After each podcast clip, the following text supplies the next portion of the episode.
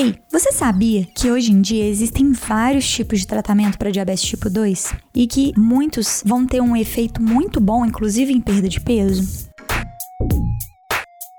Pois é, algumas pessoas podem ter indicação não de insulina, mas de outros tipos de medicamento, alguns injetáveis, outros em comprimido. Quem tem diabetes tipo 2 pode necessitar de vários tipos de comprimido para conseguir controlar a glicemia. Essas opções têm que ser individualizadas, ou seja, o que é bom para uma pessoa pode não ser bom para outra, pode ter uma contraindicação. Então, por isso, o ideal é pedir para o seu médico para poder avaliar as melhores possibilidades de medicamentos para controlar controlar o seu diabetes tipo 2.